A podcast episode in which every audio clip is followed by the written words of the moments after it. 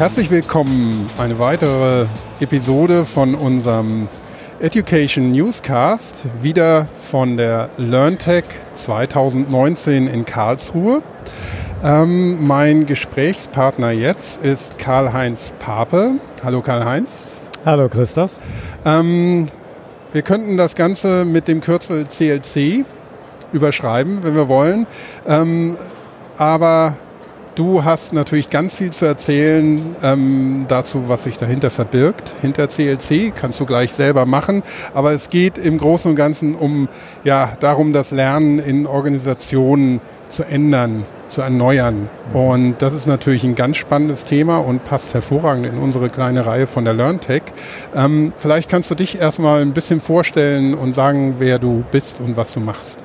Oh ja, ja, ich war äh, jahrelang, äh, 38 Jahre genau, äh, bei Siemens und habe dort in den letzten Jahrzehnten große Trainingsorganisationen geleitet und äh, bin dann äh, vorzeitig aus dem Unternehmen ausgeschieden und äh, habe dann gesagt, ich möchte eigentlich mal äh, jetzt auf die Reise gehen, um mal zu sehen, was könnte man im Lernen besser machen, denn so richtig zufrieden war ich mit meiner eigenen Geschäftsführertätigkeit dort auch nicht. Und wie sagte der durchschnittliche Lerner, er sagt nach einem Seminar, 30 Prozent war ganz gut, den Rest brauche ich nicht oder wusste ich schon. Und trotzdem sind wir irgendwie damit immer zufrieden. Und dann bin ich so auf die Reise gegangen und bin beim Wissensmanagement gelandet, habe festgestellt, das neue Wissensmanagement damals, ähm, also nachdem man äh, erstmal eine Bauchlandung hatte und gesagt hatte, beim Wissensmanagement, äh, wir wollen alles Wissen in Datenbanken bringen, was nicht funktioniert hat, kamen dann Leute und sagen, wir müssen die Menschen zusammenbringen, damit die sich austauschen. Und diese Idee von Wissensmanagement fand ich unheimlich faszinierend und Wissensmanager haben damals eine Reihe von Methoden entwickelt, wie sie diesen Austausch unter Mitarbeitern hinkriegen. Und was mich besonders fasziniert hat, war, sie haben nie über Lernen geredet. Mhm. Ja, sie haben äh, Barcamps gemacht, sie haben Communities of Practice gegründet, sie haben Wikis eingeführt und so weiter. Äh, aber Lernen war nicht deren Fokus. Und äh, siehe da, es hat äh, funktioniert, war, hat auch Anfangsschwierigkeiten gehabt, aber immerhin, sie haben uns vorgemacht, wie man eigentlich Kompetenzentwicklung auf eine ganz andere Art und Weise macht, als wir Learning Professionals das bisher angegangen sind. So, das war so mein Anstoß und äh, dann ging es so ein bisschen weiter und ich habe überlegt, wir müssten eigentlich es schaffen, äh, mal all diejenigen, die in Unternehmen Lernen gestalten, äh, mit neuen Ideen zu infizieren. Und darüber kann man immer viel reden und da wird auch viel geredet, aber reden heißt noch lange nicht es umsetzen. Und deshalb war so die Idee, was wäre denn, wenn wir die in Situationen bringen, wo sie selber merken, Lernen läuft ja hier ganz anders und hinterher vielleicht die Idee haben, na dann könnte ich es ja auch in mein Unternehmen tragen. So, und das erste äh, große war eigentlich das Corporate Learning Camp, äh, was jetzt vor neun Jahren zum ersten Mal stattgefunden hat. Und äh, wir haben gesagt, ein Barcamp ist ja eine Konferenz und damit eigentlich eine Lernveranstaltung. Und nun sind Barcamps ja äh, insofern besonders, weil es keinen gibt, der die Agenda vorbereitet, weil es in der Regel auch gar nicht so viel vorbereitete Sessions gibt, die von den Teilnehmern jetzt kommen. Und äh, äh, am Ende sagen die Leute nach Barcamps in der Regel, ich habe ganz viel gelernt. Ja.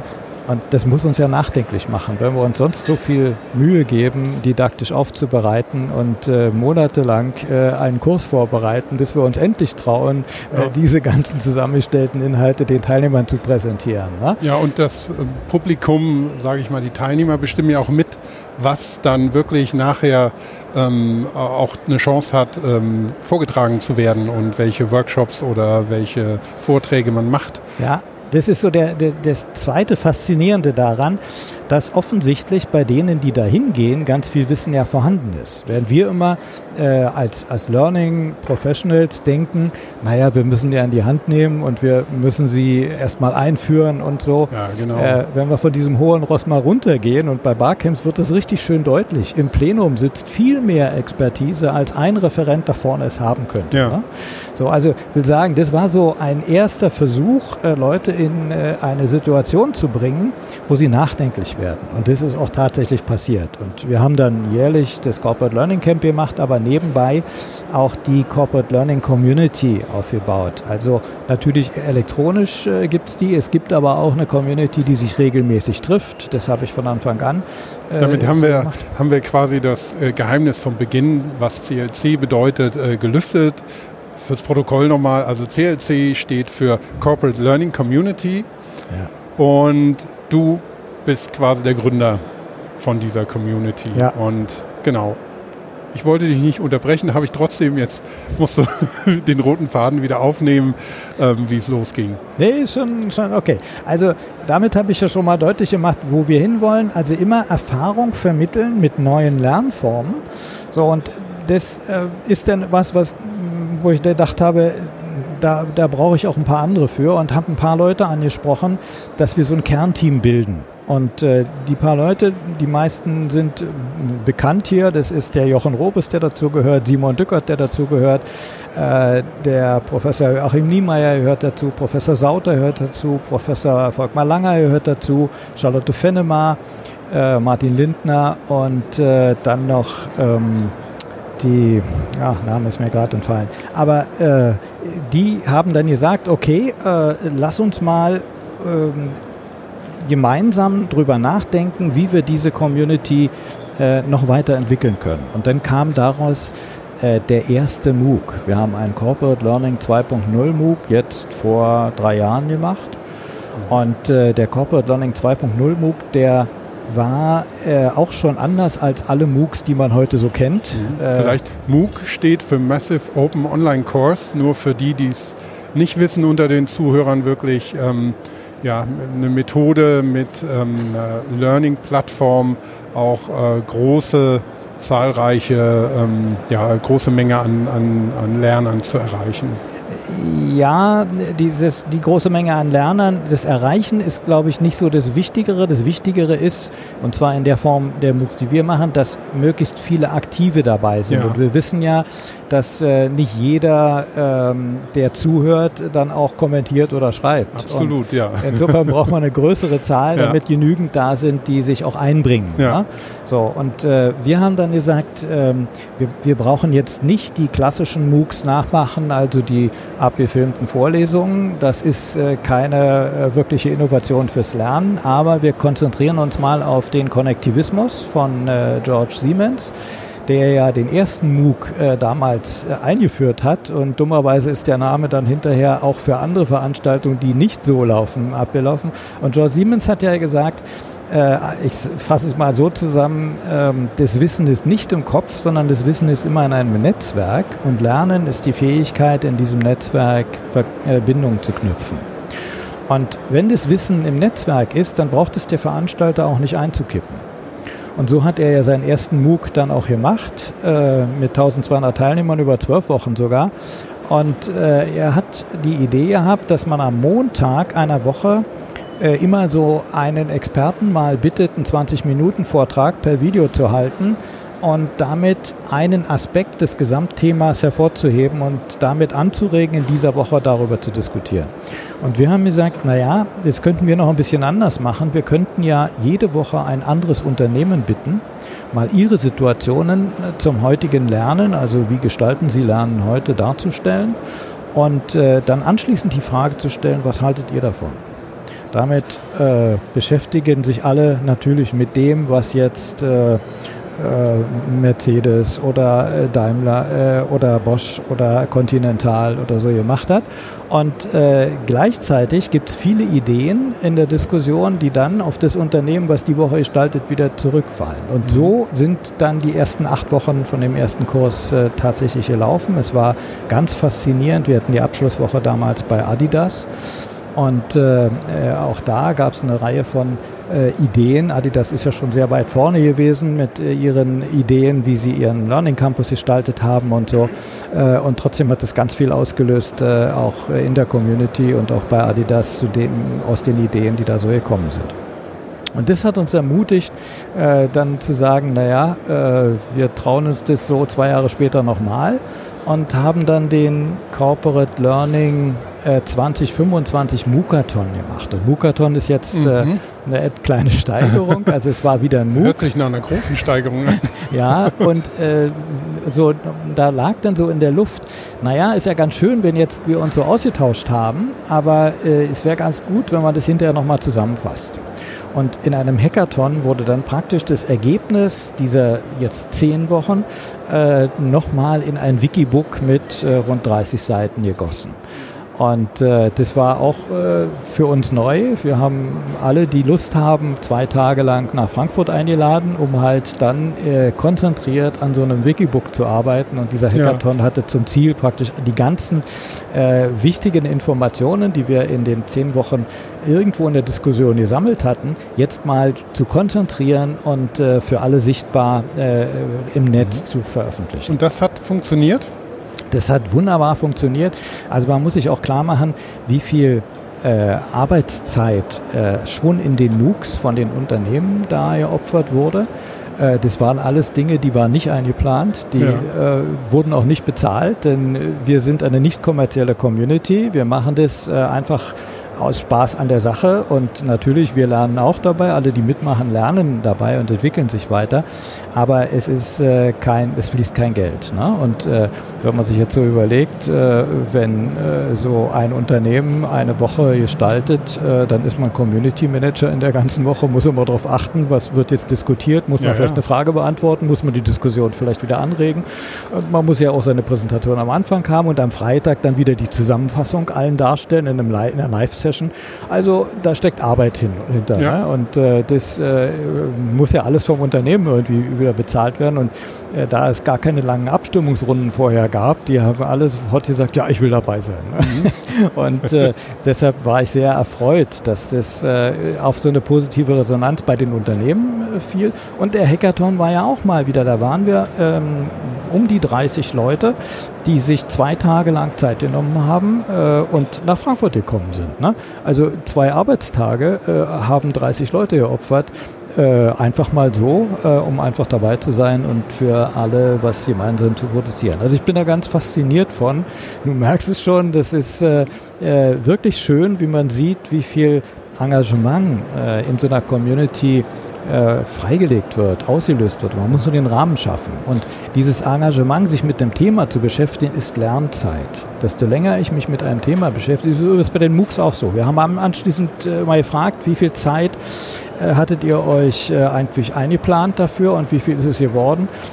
Fast alle haben gesagt, es ist sehr viel mehr Zeit geworden, als ich geplant hatte. Ne? Und das ist ja der Traum von uns Learning-Spezialisten. Desto länger man sich mit einem Thema beschäftigt, desto intensiver lernt man. Das kann man also einfach direkt ableiten. Genau, also es ist ja, hier in Deutschland hängt einem ja auch dann schnell ein bisschen das Vorurteil hinterher. Ein Deutscher geht immer am ehesten hin, liest erst mal ein Buch, bevor er irgendwas anfängt. Also man mhm. lernt so klassisch, aber das, was du da beschreibst, hört sich ja eben ganz anders an. Und ich glaube auch, dass ähm, der Begriff Social Learning, was man darunter heute oft hört, ist ja eigentlich genau das, was du gerade mit dem MOOC beschrieben hast. Mhm. Das ist ja, ja so, sobald das ans Leben kommt. Es braucht auch ein bisschen, ja, so, so, so ein bisschen Anschub durch diese ja, Moderation und das, das Managen, also dass sich jemand auch kümmern muss. Wir sehen das bei SAP zum Beispiel mit den Learning Rooms in unserem Learning Hub, die von ähm, Trainern moderiert werden aber die auch dann genau wissen, dass sie ähm, Zeit dafür aufwenden müssen und mhm. die müssen sie dann eventuell von ihren Trainings ähm, irgendwie abknapsen und ähm, da merkt jeder schnell, dass das nichts ist, was man so total nebenbei macht mhm. und ähm, ja, ist ja nicht so wichtig, sondern dass das wirklich ein, ein ganz wesentlicher Aspekt ist. Aber wenn es dann ja erstmal so angestoßen ist, reagiert es weiter. Ja. ja? Und ich glaube, also du sprichst dieses professionelle Steuern von solchen Rahmenbedingungen mhm, ne? Genau. Und ich glaube, das ist die künftige Aufgabe von uns Learning-Experten. Ähm, weniger äh, den Stoff zu vermitteln, das ist gar nicht mehr so nötig. Da gibt es, klar, es muss auch aufbereiteten Stoff irgendwo geben, ne? aber den muss nicht jeder selber aufbereiten und nicht jeder selber vermitteln. Wichtiger ist, dass wir äh, den Rahmen dafür schaffen, dass Menschen sich über bestimmte Themen austauschen können. Und dieses Austauschen ist so lernförderlich. Und das ist unsere neue Professionalität, glaube ich, diese Rahmensetzung professionell hinzukriegen. Das ist vielen noch nicht so klar, glaube ich. Aber ähm, würdest du denn sagen, dann aus, aus deiner Erfahrung auch, aus der persönlichen Erfahrung vielleicht, du hast dann ja bestimmt schon oft gesehen, Menschen gehen in Klassenraumtraining, ne, sind da und wie gesagt schon, ne, so, sie kommen dann zurück und sagen, so viel war neu, so viel kannte ich schon und anderes war langweilig. Ähm, ist der, der, der Lernerfolg, vor allem der, der persönliche, den man dann auch empfindet als Lerner, ist der bei so einem MOOC deutlich höher? Ist das ähm, vom, vom, letztendlich vom Erfolg ähm, weitaus besser anzusiedeln als ein Klassenraumtraining oder kann man das nicht pauschal sagen? Wir müssen mal drüber nachdenken, was wir als Lernerfolg bezeichnen. Bisher äh, ist Lernerfolg äh, daran gemessen, dass der Lehrende sich vorstellt, was die Leute hinterher können sollten und wenn er das prüft, waren die, haben wir einen Lernerfolg. Ich glaube, in so einem äh, anderen Setting, ähm, wie zum Beispiel den MOOCs, äh, ist der Lernerfolg eigentlich äh, vom Lerner ganz anders betrachtet. Ähm, es fängt schon mal damit an, wenn ich merke, dass meine ganzen Beiträge von den anderen äh, als sehr wertvoll empfunden wurden, äh, wachse ich automatisch ein Stückchen. Und das bringt mich wieder viel tiefer ins Thema rein. Das heißt, das motiviert mich auch, äh, mich mit dem nächsten Thema zu beschäftigen. Und damit fühle ich mich sehr erfolgreich. Äh, ob ich jetzt äh, die Prüfung bestehen würde, die ein anderer sich für mich vorstellt, ist eine ganz andere Frage. Na, aber wenn wir jetzt Mitarbeiter im Unternehmen anschauen, äh, es ist nicht wichtig, dass der eine Prüfung besteht. Es ist wichtig, dass der seine täglichen Aufgaben richtig schafft. Und er weiß ganz genau, wo er Schwierigkeiten hat und wo er sich drum kümmern wird, weil, damit er es leichter hat, in seinem Job bestimmte Dinge, die ihm bisher schwerfallen, leichter zu machen. So. Äh, insofern glaube ich, wir müssen da einfach mal unsere unsere Messwütigkeit ein bisschen zurückstellen. Ja. Also Lernerfolg zu messen halte ich äh, so direkt nicht für möglich. Ich glaube, wir sollten eher messen, äh, wie erfolgreich ist der Mitarbeiter in seiner Abteilung am Ende. Mhm. Ne? Aber wir kommen ja alle so konditioniert im Berufsleben an durch die Schule, wo eben jemand ist, dem auch noch ein Lehrplan vorgegeben mhm. ist und der versucht, das Wissen zu vermitteln und es dann entsprechend abzuprüfen, ob das, was der Lehrplan vorschreibt und er oder sie den Kindern beigebracht hat, auch so gelernt wurde. Mhm. Ist dann oft nicht so der Fall, aber dann sagt man, naja, dann hat das Kind halt nicht so gut gelernt, hätte mehr lernen müssen. An der Universität läuft es vielleicht ein bisschen freier, aber im Prinzip auch nach ähnlichen Kriterien. Es gibt irgendwelche Dinge, die vorgegeben sind, die werden vermittelt und dann muss man in verschiedenen Formen wie im Seminar, einer Übung oder was auch immer ähm, am Schluss eben immer diese Prüfung bestehen. Am besten Gott weiß, wie viele Multiple-Choice-Fragen oder sowas. Und ähm, dann kommt man ins Arbeitsleben. Vielleicht wird man dann wieder zu einer Schulung geschickt, die muss man vielleicht auch bestehen und ein Zertifikat bekommen. Also das ist ja so ein Vorgang, der sich dann immer wiederholt. Ewig grüßt das Murmeltier. Und ähm, ja, was du jetzt beschrieben hast, ist ja ein kompletter Gegenentwurf. Wie kommen damit denn die Leute klar? Sind die eher flexibel und sagen, ja, wow, das, das ist cool, das funktioniert? Wachsen die da einfach rein oder tun sich die Leute schwer? Nun muss man sagen, wir sind ja glücklicherweise in der Weiterbildung gar nicht so hinter Prüfungen her. Es gibt ein paar wenige Bereiche, wo man Prüfungen auch nachweisen muss, wo es gesetzlich vorgeschrieben ist, aber die allermeisten Weiterbildungen enden ja nicht mit einer Prüfung. Und insofern äh, hat man auch die Freiheit, jetzt den Prozess dahin mal ganz anders zu gestalten. Und äh, ich glaube, wir sollten sowieso ein bisschen darüber nachdenken, ähm, ob wir nicht bisher viel zu früh aufhören. Weil wenn man sich so eine Weiterbildung mal anschaut, dann äh, sind wir eigentlich zufrieden, wenn die Leute am Ende wissen, wie es jetzt geht. Sie haben es aber noch nicht gemacht. Das, ne? so, so, und da liegt aber ein Riesenschritt zwischen, zwischen Wissen, wie es geht und es wirklich anwenden. Und deshalb die ewige Diskussion um den mangelnden Transfer an den Arbeitsplatz, ne, die ja, ja, schon Jahrzehnte alt ist und nie endet. und ähm, das liegt so ein bisschen daran, dass wir Weiterbildungsleute sagen, unsere Verantwortung äh, endet dort, wo wir äh, sicher sein können, die müssten jetzt wissen, wie es geht. eigentlich geht kein Unternehmen will wissende Menschen haben, sondern sie wollen könnende Mitarbeiter haben. Ja. Ne? So, und äh, wir müssten eigentlich sagen, äh, wir begleiten die Leute bis zu ihrem Arbeitsplatz, wo sie es auch wirklich anwenden. Und dann könnten wir vorher nämlich mehr loslassen. Dann könnten wir vorher sagen, also das Ziel ist folgendes, ähm, ist ganz klar und äh, du wirst es schon irgendwie schaffen, wenn du Hilfe brauchst. Äh, von mir ist, du kannst ein Seminar gehen, von mir ist, du kannst dir diese Videos angucken oder hier sind genügend Dokumente, wenn du dich selber einarbeiten willst, geht's auch. Ne? So, und wir würden dann hinterher äh, am Arbeitsplatz äh, noch zur Verfügung stehen, wenn er sagt, oh, jetzt habe ich aber doch Probleme, wen kann ich denn ansprechen oder irgend sowas. Ne? Dann würden wir äh, endlich bei Kompetenzentwicklung sein, denn da muss er handeln. Ne?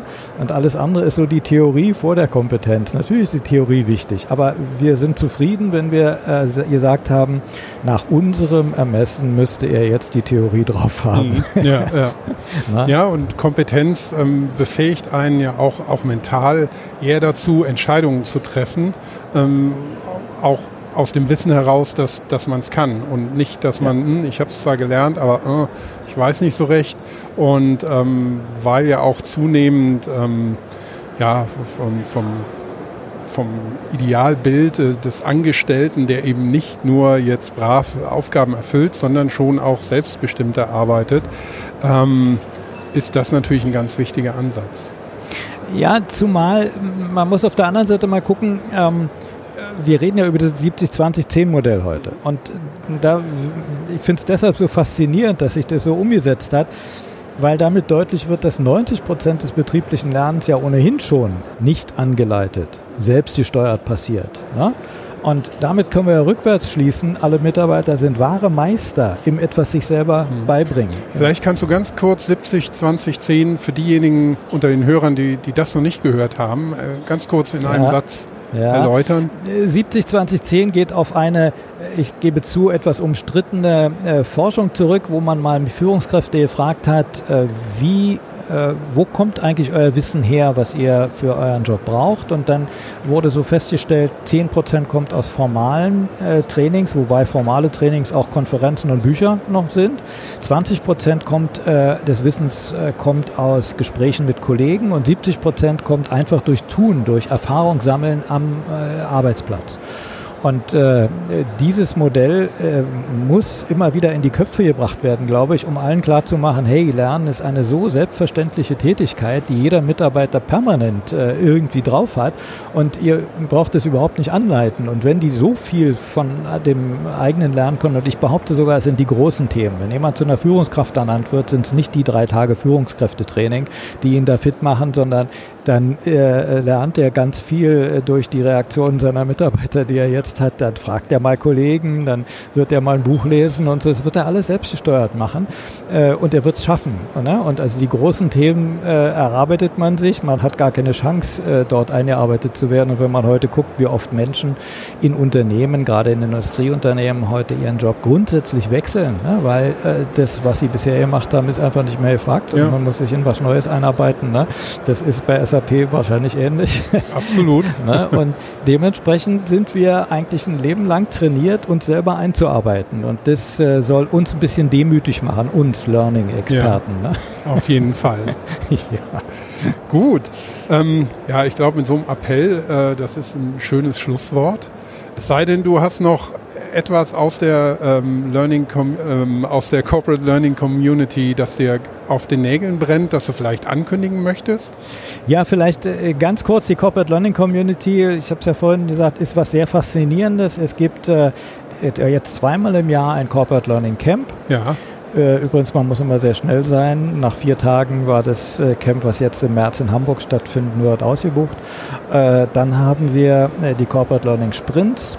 Und dann gibt es äh, in vielen Regionen in der Zwischenzeit so Stammtischähnliche Treffen, Corporate Learning Community regional und alles findet man auf unserer Webseite colearn.de. Co wie Corporate Learning, colearn.de cool. Vielleicht können wir da ja, wenn wir mal genug Hörer haben, ein Hörertreffen auch mit organisieren von unserem Podcast. Ja, wunderbar. ja, das äh, wäre wär wirklich eine gute Idee. Ja, das sollten wir unbedingt weiterverfolgen. Wir werden natürlich auch ähm, alle Links, die du uns geben kannst, in den Show Notes dann entsprechend reinbringen.